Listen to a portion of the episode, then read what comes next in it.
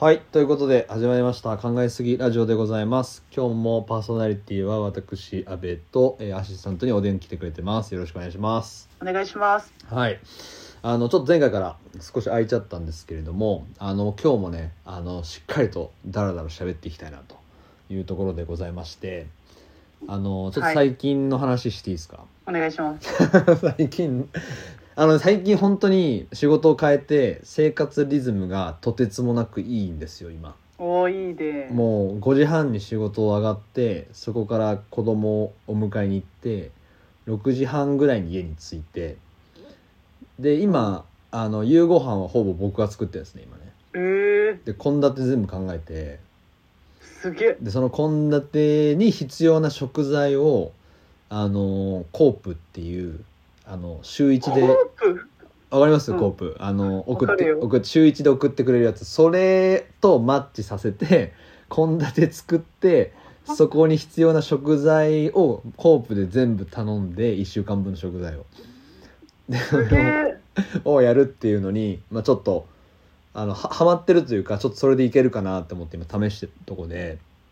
うん。料理のスキルがですね少しずつ今上がってきてるとこなんですけどもいいね。そうそれでさだからそのまあご飯食べる時に結構うちはテレビをちょっとつけるタイプの家庭なんでうん。だいたいまあ7時ゴールデンタイムで結構テレビをつけることが多くなったんですよほんでこの前なんかなんだっけなジェネレーションチェンジみたいなジェネチェンみたいななんかうん。番組？それ特番なのかこれからずっとやっていくのか分かんないんだけどその要はまあ俺らの結構世代ドンピシャで昔の何年代かな？90年代の昭和のあの歌手の人と今の平成のあ平成じゃない令和か令和の歌手の人たちの曲をチェンジさせて昔のその昭和の人たちに今の曲を歌わせて今の人たちに昔の昭和の曲を歌わせるっていう番組があったんですよ。だからそのじゃあ昔の人誰だったかっつうとマックスとかあ、歌手なんだ。あかそうごめんね歌手ねそうであと小柳ゆき？小柳ゆき？小柳ゆき,、はい、ゆきとかうん。がいてでその人たちがなんか今のセカオワとかうん。そうう。いう流行ってる曲をカバーするみたいなでチェンジさせるみたいなやつがあったんですようん。であのまあそんなに面白くなかったんですけどうん そんなに面白くなかったんだけどあの見ててすごい思ったのはなんかね小柳ゆきが歌った曲がちょっと俺の知ってる曲じゃなかったからパッとは出てこないんだけどまあ今流行ってるめっちゃ流行ってるらしい曲でうん。それなんか「ザ・ファーストテイクでなんか歌ったやつそのその人が歌ってすごいはあのなんだろうグーンっていったんかな言ったやつらしいんですけどそれをなんか小柳ゆきが歌ってたのよ。うん。小柳ゆき自体すごい好きだからいいんだけどそのカバーの仕方とかなんか歌い方とかがちょっと癖強すぎてあんまりなんかうまいなって思えなかったのね。なんか。うん。で逆になんか今のひその人たちはどういう人たちかっていうと結構 YouTuber とかそういう歌ってみた系ではなんかこう名を馳せてる人たちがこうスタジオに出てきてでその昔のひ曲を歌って結構昔よ。俺らの親の世代のなんかスクールウォーズスクールなんだっけ？スクールウォーズだっけ？とかあった？あの昔なんかラグビーのそういうドラマみたいなやつで使われてた曲とか。うん。そういうもう本当にザ昭和みたいな曲を歌わせてたんだけどうん。めっちゃうまいんですよ歌が。あうみんな歌うまいのね。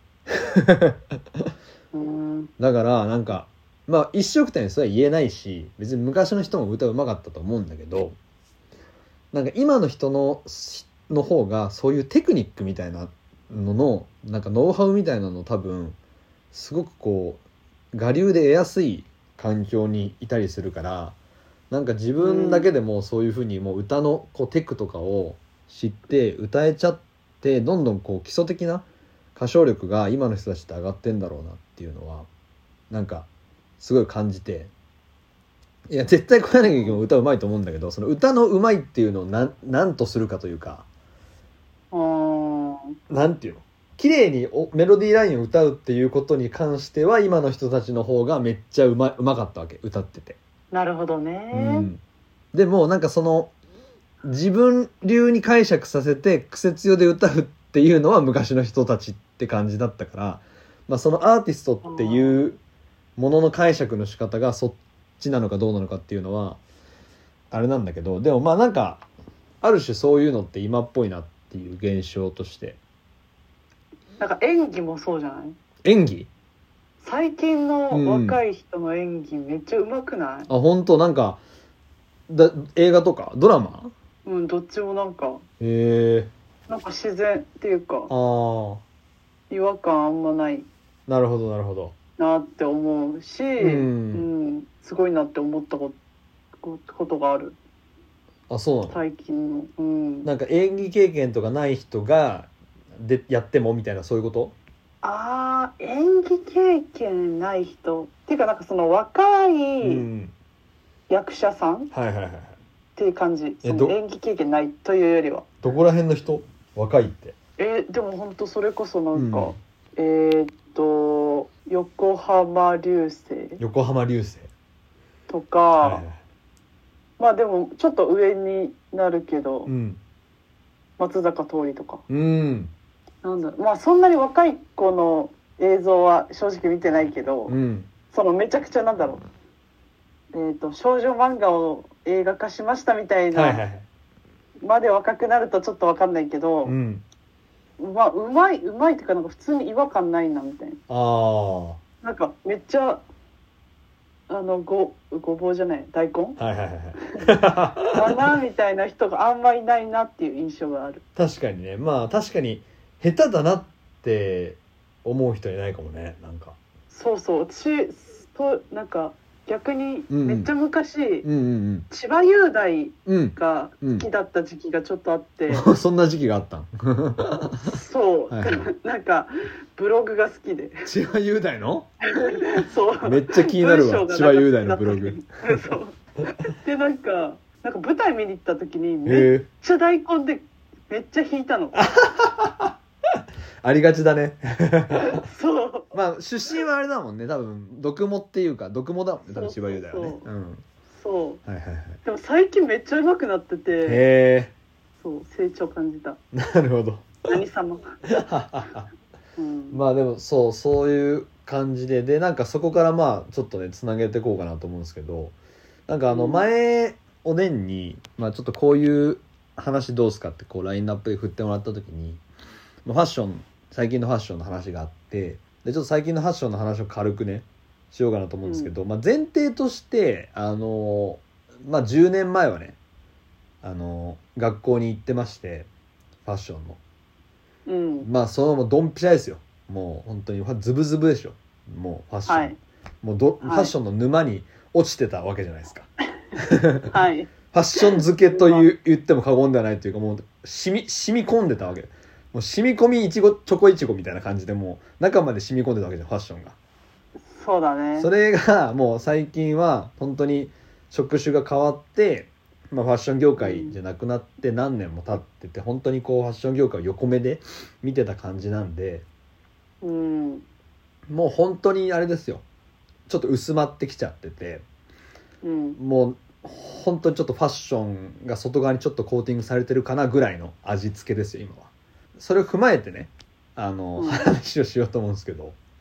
うん。だからもうちょっとそのファッションにひたひたな人とかに逆にこうどうなのってき俺も聞きたいんだけど、まあ、自分がこう思ってる限りの話っていうんですけどうん。なんかまあ10年前と今こう振り返ってみると、まあ、当然そのファストファッションみたいなのはもう当たり前になってきて、まあ、昔よりもやっぱユニクロとかの力がもう完全に強くなってるというか浸透してる感じしますよねなんかね。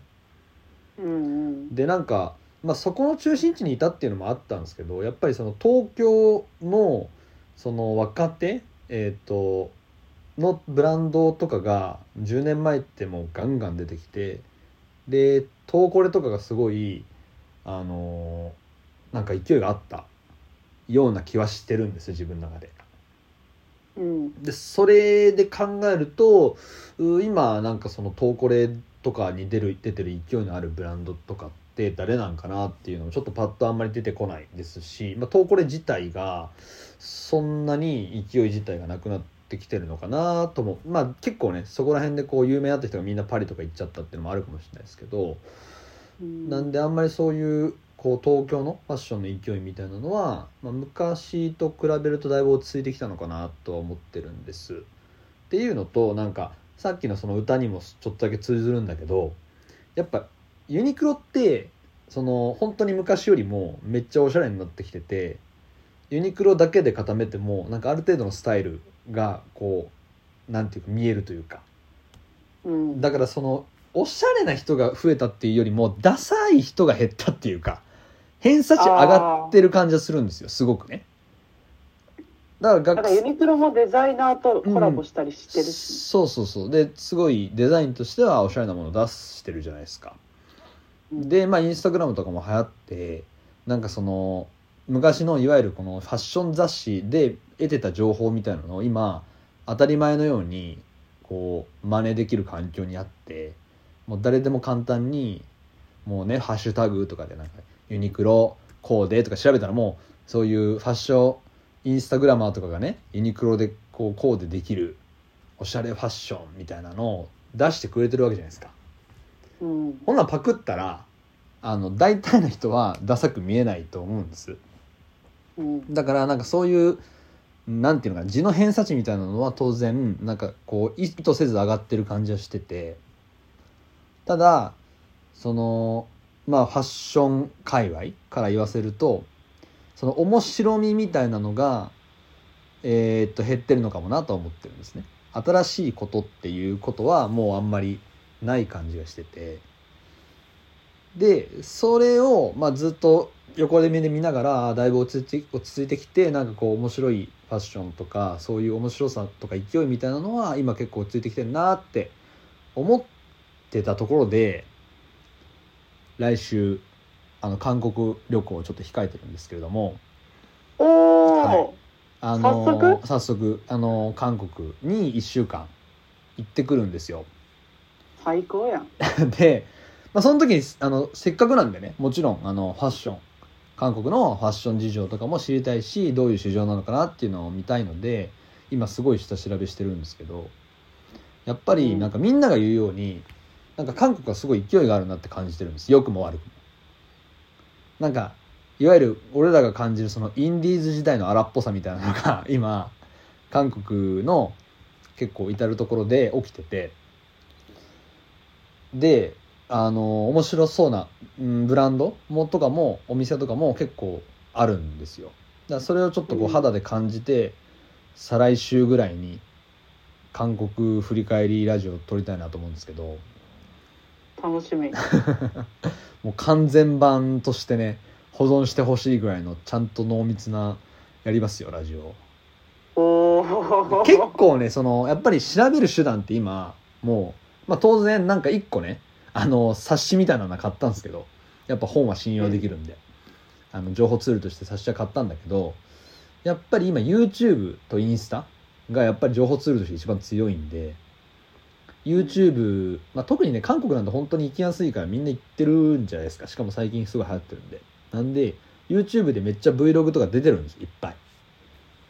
もう韓国旅行みたいな韓国ファッションみたいな調べたらもう5万と YouTube バーって動画が出てくるんだけど、そこで出てくるファッションって大体まずもうメンズはほぼなくてレディースなレディースでうん。でレディースがどういうファッションかっていうとどちらかっていうとちょっとガーリーながギャル寄りっていう感じなんです今。うん。でそれはもう明らかに K- K-POP のあの流れを組んでて多分、まあ、K-POP 自体のそのムーブメントを、まあ、ファッションがこう韓国ファッションが受け皿となってこういうファッションが流行ってるみたいなのがあると思うんですよね。うん。でそれがどちらかというと傾向的にどあの結構ガーリーででやってる人も Vlog やってる人もほとんどギャルっぽい人たちばっかりなんで結構ギャル色強いガーリーな服とかがメインで紹介されてたりするんですよね。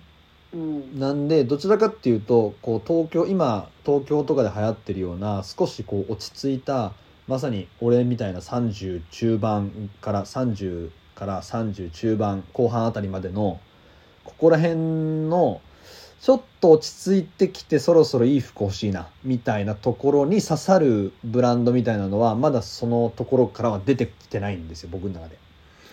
うんそれをちょっと探しに行こうかなって 思ってて。でもなんか見る限りはやっぱりなんていうのかねこういろんなこう新しいことをしてみようっていう感じが特に見えててでそれは特にどういうところに見えてるかっていうとあの建築とかあとその場所のその作り方あの空間の作り方みたいなところにすごい出てるんですよ。へえでカフェがやっぱりカフェ文化がもうめちゃめちゃ今もうカフェだらけなんですよね。はいはい、うん、で韓国ってなんか Google マップがあんまり使えないらしくてあでネイバーの方が強いんですよあの検索エンジンとして。だからネイバーマップが主流なんですけどもうねネイバーマップがもうカフェだらけですよ。もういやもうどんだけカフェあんのってぐらいもうカフェばっかなん。こうこの道にみたいな。はあ。だ一歩歩きゃカフェみたいな感じの状況が、まあ、密集地帯とか特にあって。うん。でそのカフェの雰囲気とか作り方がすごくこう洗練されてたりもするし逆にめちゃめちゃなんかもう変ななんか銅像バーンみたいなの出ててなんかアートかこれみたいな。よくわかんない感じの店内だったりするところもあって。うん。そういう文化が少しずつ広がっていくと多分そういうライフスタイルとかそこから中心にライフスタイルとかファッションとかもそういう流れになっていくんだろうなって思うんで。なんかまあそういう全体をちょっと感じていきたいな。今の東京にない感じの勢いというかで多分韓国のその進化の仕方もこれから多分日本っぽくなるわけじゃないと思うのでなんかだからちょっと少しずつ韓国を見てってなんかどういうふうにこれから進化していくのかなっていうところをうんちょっと見たいですよねなんか。なんか美術館とかも良さそうだよね。いやそうなんですよ。なんかアートもすごい面白そうで勢いあるみたいなんで、うん、行ってみたいなと思いますね、うんなんかねすごいそうだまあちょっと今のファッションまあ東京が別に悪いとかいいとかそういう話じゃないんですけどやっぱり日本のご事情的に、まあ、物価高になっちゃって、まあ、所得も少なくなってきたんでなんかねこうファッションとかにお金を費やすっていうよりももっと価格帯がちっちゃいコスメとか食とかそっちにね、うん。結構今消費が寄ってますよねなんか、まあそうっすね。そうまあだからユニクロとかあるからもうファッションってある程度さなんかできちゃうじゃん。スタイルうが、ん。だからそれ以上っていうよりもなそこはまあこれぐらいで固めといてなんかどういうものをこう買ってそのインテリアインテリアとかもそうですね結構小物とかあのすごい重要になってきたけど、まあ、自分が使ってるどういうコスメとかなのかとかなんかそっちがね今消費に振ってる感じがしますよね。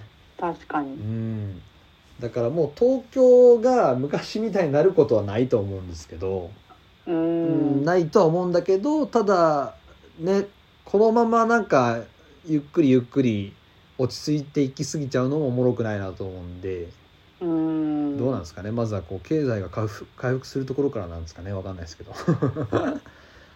そうなんすかね。あとはなんかまああどうぞ。そういううん。なんだろうファッションとか文化とかってなんかうん。こう、割とそういう経済とかが良くない状況の時うん。に盛り上がるイメージはあるんだけど、なるほど。なんだろう。なんか違うね今。まあメッセージ性とかね。そういうのも昔あったと思うんですけど今あんまりねうん。なんかこういい子になんかね。そうだね反骨的な 感じはないよねあんまり。やっぱいい子になんなきゃいけなくて今は。なんかなんね。SDGs とかそうじゃんなんかどれだけいい子でいられるかっていう感じがすごいするから。あー。ファッションって結構真逆じゃないですか？どっちかっていうと。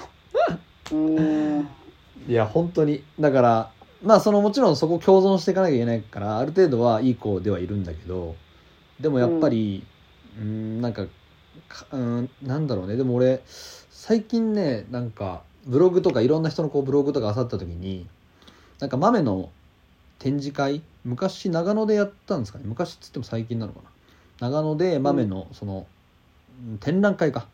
をやって昔のアーカイブとかそのイメージソースみたいなのを長野のなんかどっかの多分美術館で展示してたんですけど、うん。なんかそれを見た時にすごいそのものづくなんかあの豆黒河内の最初のご挨拶みたいなのがあってそれを写真で撮ってくれてたんですけど、その人が。うん。なんかものづくりっていうのはもう本当にいろんな人が関わってこういろ本当にこう多大なる時間がかかるみたいな話を書いててなんかそれがもうここに来たここの展覧会でなんか伝われば一番ですみたいなことが多分メッセージとして書いてあって、うん。まあ、そこにもう一回なんかね今気づこう気づいてこうかっていう感じの流れなんかなと思ってるんですよ。だからそのファストファッションがすごいなったけどもでなんかもうパクれるしいろんなものが。パクリブランドとかも死ぬほど出てるし。うん。で多分なんだっけどっかのあの企業とかも出たそのコレクションを3日で作れると。再現できるみたいな感じ。うん。もう3日で再現してもう市場に出せるみたいな。もうそのシステムを作ってるみたいあそうなんや。なだからもうなんていうのかねそのものを作るってことがバカらしくなっちゃってくると良くないなとは思ってるんで、ううん。んなんか今度はこうまあずっと昔がそうかもしれないですけどやっぱりこう受け手側のそのリテラシーも当然上げていかなきゃいけないよねっていう感じしますよねなんかね。そうっすうん。ねやっぱ買っちゃうからさみんな。安安パクリで安けりゃ買っちゃってるからそれが成り立っちゃうから、まあそうよねっていう。まあやる側も悪だけど買う側も結局そうなってしまうので、まあ、そこのリテラシーを今度うちらがね上げていかんといけないと。うちらが。うちらが？はい、はい、みんながですねみんなが、ギはい、ャルみたい。みんながね。あうちらが。うちらが上げていこう。上げてこうぜっつって。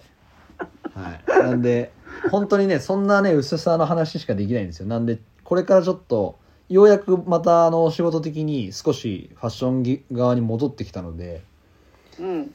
まあちょっとここ1年ぐらいあのリハビリをして あのまたちゃんとしたこうムーブのはムーブメントの話をできたらなと思います。いいね。うん。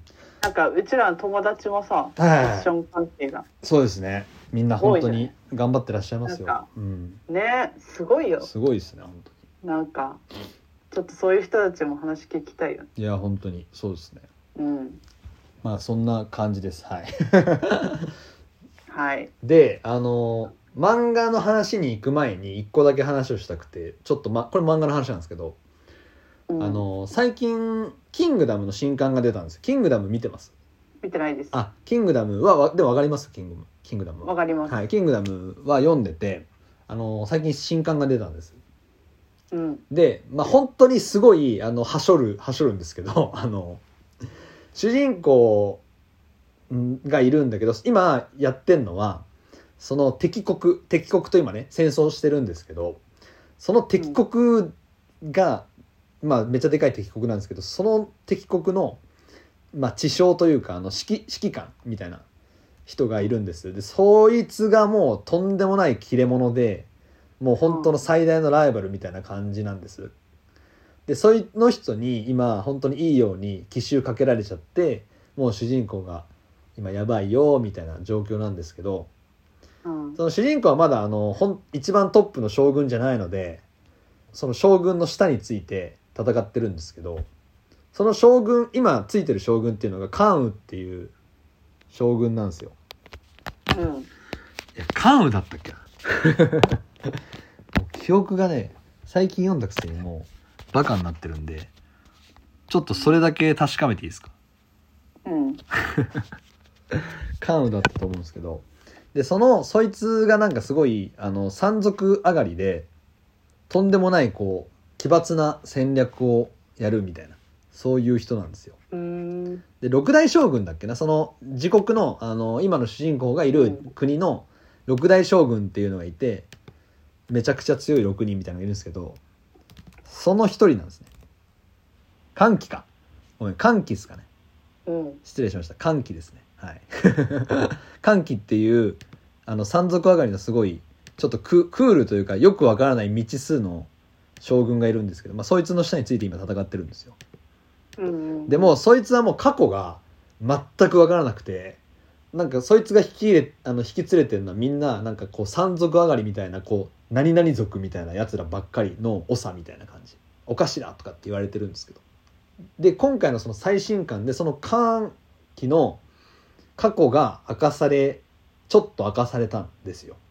でそれがめっちゃおもろかったっていう話なんですけどなんかおあのー もう今ね50巻ぐらい出てるんでもう話し始めるとあのどっから話したらいいのか分かんないですけど本当に走るとあのーそのえっ、と歓喜があのーまあ子供の頃にちょっと倒れてるシーンから始まってでそこに行き着いた町村っていうのがもう大人たちに虐げられた子供たちがあの暮らしてる、まあ、村みたいな集まりみたいなとこなんですね。でそこにまあ流れ着いて歓喜が。まあ、あのいろいろこうご飯とかそういう食い物みたいなのを一緒に工面しながら過ごしていくんですけどまあ本当にこう昔の中国みたいな描かれ方なんでいろんなこう虐虐待とか奴隷みたいなことをやられちゃった子供たちがいるんですその仲間たち。でうんしかもその近くの山賊みたいなやつらがいるんですけどそいつらに目をかけられちゃ目をつけられちゃってて上納金みたいな感じでもうお金とかそういう盗んだものとかをあげなきゃいけないみたいなもう本当に搾取されまくってる感じの子供たちの集まり、でまあちょっとこう そのそいつらと一緒に過ごしながらやってとあるまあ事件が起きて、まあ、その山賊たちに盗んだものがバレちゃって、まあ、出せよみたいな。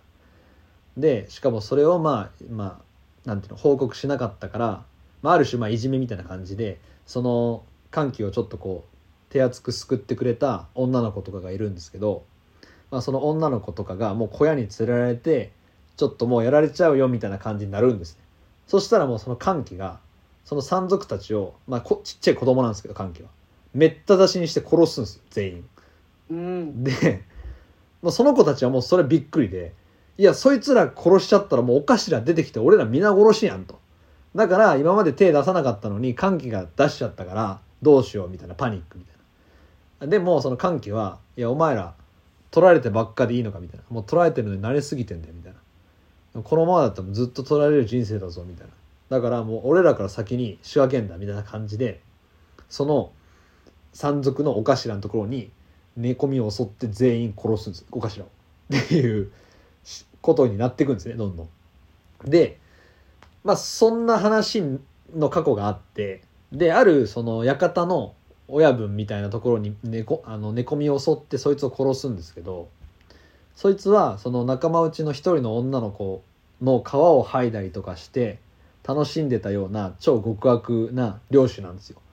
うんでそいつをもう懲らしめようって言ってその歓喜がそいつの館行って、まあ、ころこう炙ったりするんですよねこう体とかを。でそのやられた子とかはもういいよみたいななんかやめてよみたいな感じで言っててでその時に歓喜が言う言葉がなんかすっごいうわーって今回思ったんでなんかそのことはちょっと喋るために前置き長くなったんですけどちょっとそれを紹介したいんですけど。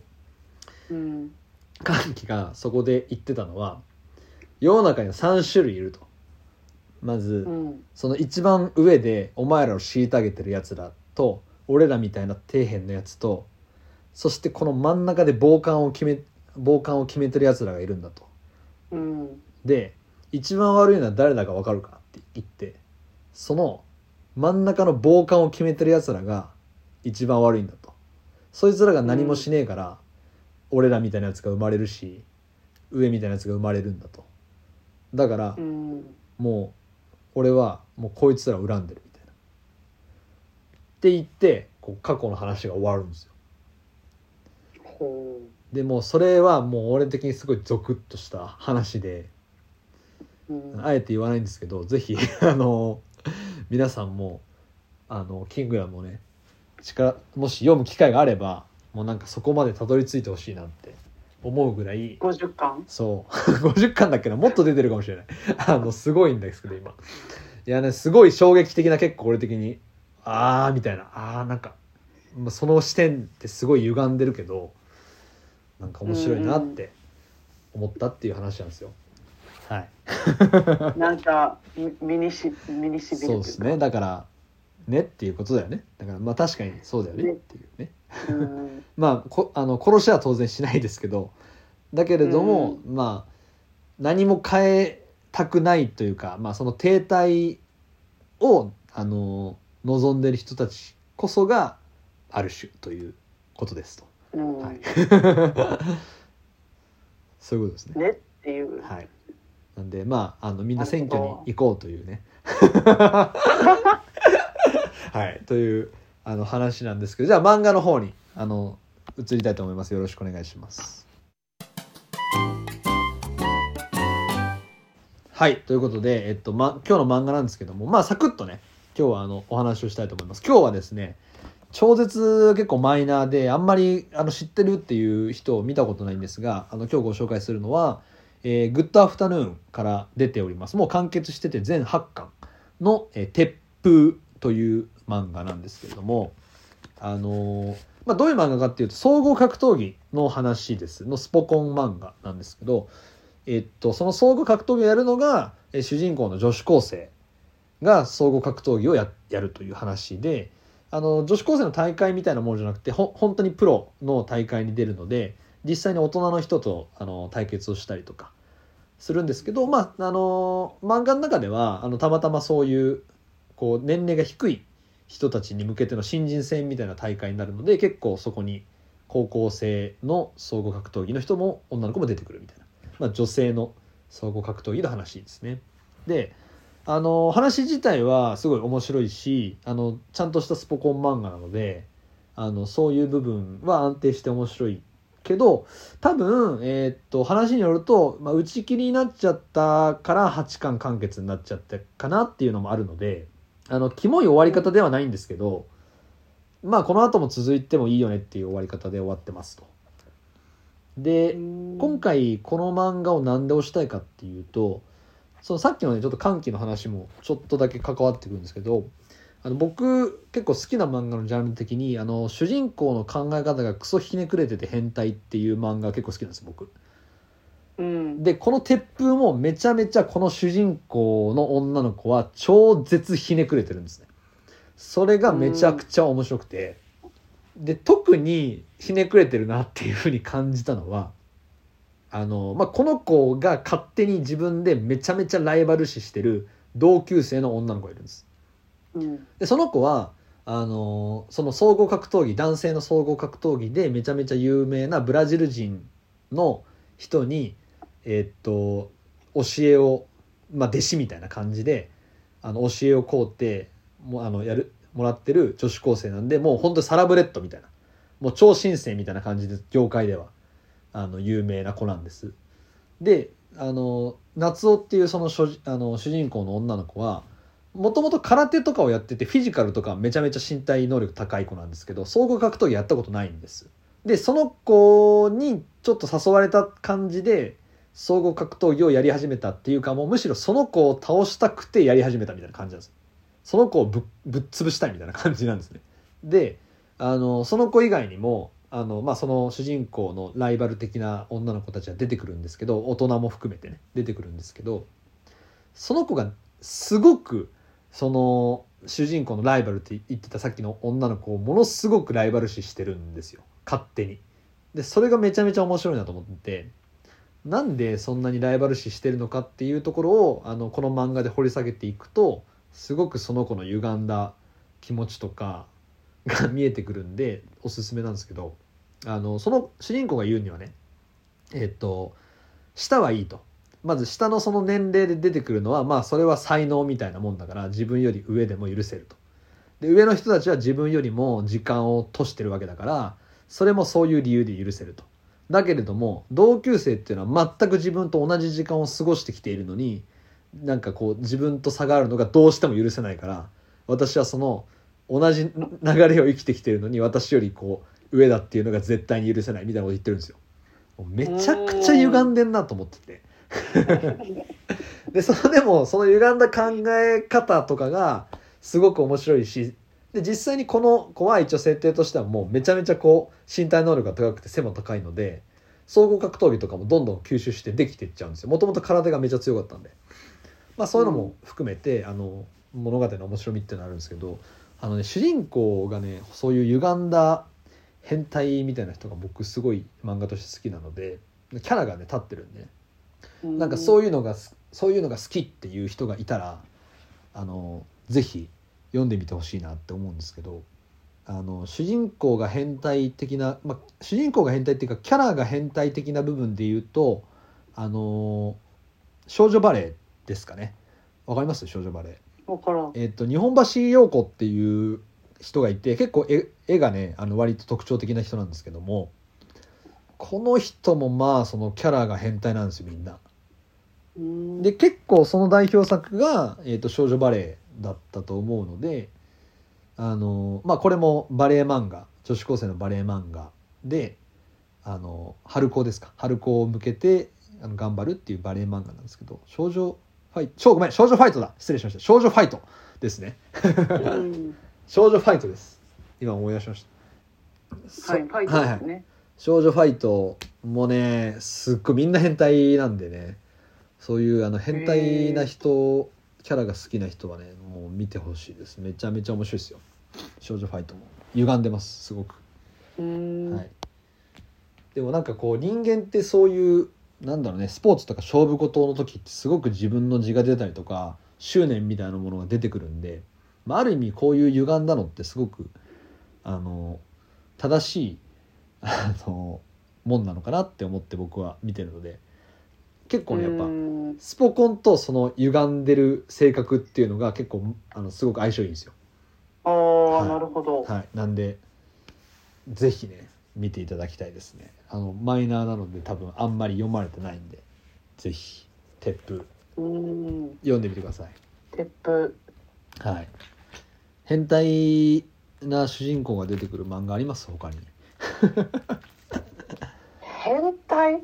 なんか歪んでんなっていう。歪んでんなこいつっていう。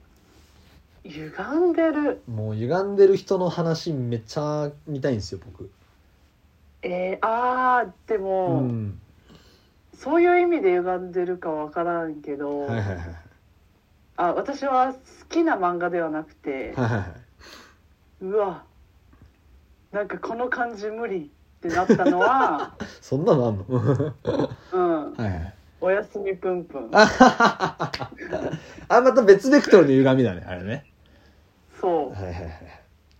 う、うん、まあ朝の犬は結構ねアレルギー反応を起こす人はたくさんいますよね結構ね。そうですね。私はちょっと無理でしおやすみぷんぷんはなんかねもうこねくり回したこう なんていうのかな。原液みたいなのがちょっと濃すぎる感じですよね、うん。なんかね。たそうね。そうだね。ちょっとなんかあのコーヒーの一番濃いやつ飲んでるみたいな感じですよねだから。うん。何でしたなんかこれ好きっていう人うんとうん、仲良くなる自信はない。みたいなそれはもうでもそんなん言うたら「おやすみぷんぷん面白い」って言えなくなっちゃうじゃん。いや別に言っていいんだけど、うん、なんだろう。それをはいはいはい。なんだろうめっちゃ熱く語ってくれたらうん、嬉しいかも、ああ逆に。やりますかじゃあおやすみぷんぷんの。あいえやってくれるんですか？いや。好きなんですか？までも朝の犬自体はすごくあの本当になんていうの？そういう青春時代にドンピシャですから。うん。大学の時にねあー。もうハマった人ですよあれはもへうー。め全部読んでますよ朝の犬は。マジ？はいあの空人もそうだしだまあ海辺のあのなんだっけ少女だっけ海辺の街でしたっけなんかあのそれが結構一番僕は面白いなと思いますけど。ソラニンとかでも読めるでしょ？ソラニンは読んだ？あ空に読んだ記憶はなんとなくある、ソラニンはそんなおやすみぷんぷんほどあの濃くないんでうんうん、結構あの普通にまあカフェラテカフェオレぐらいですよ割と。はいはいはいはい、いやむしろ結構朝の飲料の中ではかなり甘い方というかもうキャラメルマキアートぐらいだと思いますよ結構。あ空に、だいぶ読みやすいと思います。うんおやすみぷんぷんはもう本当ショットショットです。なんかグラスの。はいはい。もう濃くて飲めないみたいなそういう感じなんだと思うんですよね。うん。だからまあちょっとわがじゃあちょっとまあおでんさんが、うん、引かないぐらいの感じでちょっとおやすみぷんぷんをやりうん。やる日、回があってもいいですねじゃあ。あお願いします。なんかちゃんとその説明してくれるうん。その素晴らしさを説明してくれるならとても 興味があります。自信ないっすね。なんかはい、なんか好きみたい。なんかこの感じ なんか好きみたいな、はいはい。なんか説明できないけどこの感じなんか好きみたいな感じは全く共感できない、あ その言いたいことはでも分かりますよそうそうそう。言いたいことはめっちゃ分かる。うん。でもまあ、うん、そういう共感できないという意味で興味はあるかも。だからまあその人に好きだよと言えないけれども内内緒で好きみたいなそういう漫画なんですかねみんなにとってはね。あそうなん？いや「おやすみぷんぷん」大好きですってだからやっぱ言えないんじゃないですか。あそう？お前あれ好きなんかってなるじゃん。あそうなんやいやそうだと思います。けどでも浅野稲夫自体がまあそういう空気なんでやっぱ浅野稲夫流行ってた時に浅野稲夫読んでるやつと友達になれないっていう人は一定数いましたよやっぱり。あですよね、うん。やっぱりこうなんていうんですかモラトリアムがすごすぎるというかはい。ちょっと自分の世界観がやばすぎるっていう感じはするので。その岩井俊二もそうなんですよ私は。ああはい。まあでもそうね。いやまあでもなあ 浅野稲夫の方がまあでもどっちもどっちか。どっちもどっちか。浅野稲夫の方がとはちょっと思いますけどね僕は。岩井俊二の方がまだなんていうかうん。まあうん。綺麗綺麗だなっていうね。は綺麗だなって思うんだけど。浅野稲夫はもうなんか綺麗とかじゃないからねもうね。うぐっちゃぐちゃぐっちゃぐちゃですよひたすら。へえうん。ぐっちゃぐちゃだし、なんか本当ね、にちょっと触れて、うんうん。あ無理だ。うんってなだから、なるほど。そのぐちゃぐちゃの部分まで分かんないかも、わかりました、うん、じゃあちょっとまあ苦行かもしれないですけども少しずつちょっと浅野稲夫を読ませるというあのやつをしようかなと。ああそうね。せっかくなんで。ね今ならいいかも。結構前だから読む。そうそう、ん。逆に客観的に見れるかもしれないかそうね。らはい。うん。まあそんなちょっと多分です聞い聞いてる人もそういう人いるかもしれないから。絶対いると思うよ。はい。うんうん。俺もそのなんか漫画家の中で一番好きなのが浅野稲夫って言われたらちょっとうーんそうなんだと思うなんか。ああ、いやいいんだけどどういう人うん。いいんだけどなんかそれを聞いてみたいんだよねやっぱ。あ聞いてみたいすごく。あまあちょっと。なんか理解したい。でもそれはこっちの都合。わかりました。でも僕もまあ好きな人の部類ではあると思うんでぜひ。はい。うんあのまたその回を設けましょうじゃお願いします。あはい。ということで今日はこんな感じで、ちょっと次はあの韓国完全版。はい。うん。どの YouTuber よりも濃い情報をお届けしたいと思いますんで。おお言このクソマイナーなラジオであの濃ゆいファッション情報をお伝えしたいなと思うんで。ファッション情報。いやわかんないです。わかんないですよ。韓国。はい。あの成功すればです。僕のプランがいいところが、はい見つけられればですけど。うんうん。お話ししたいと思うのでぜひご期待ください。はい。はい。ということで今日はこんな感じでございます。お相手は、えー、安倍と。おでんでした。はい。よろしくお願いします。ありがとうございました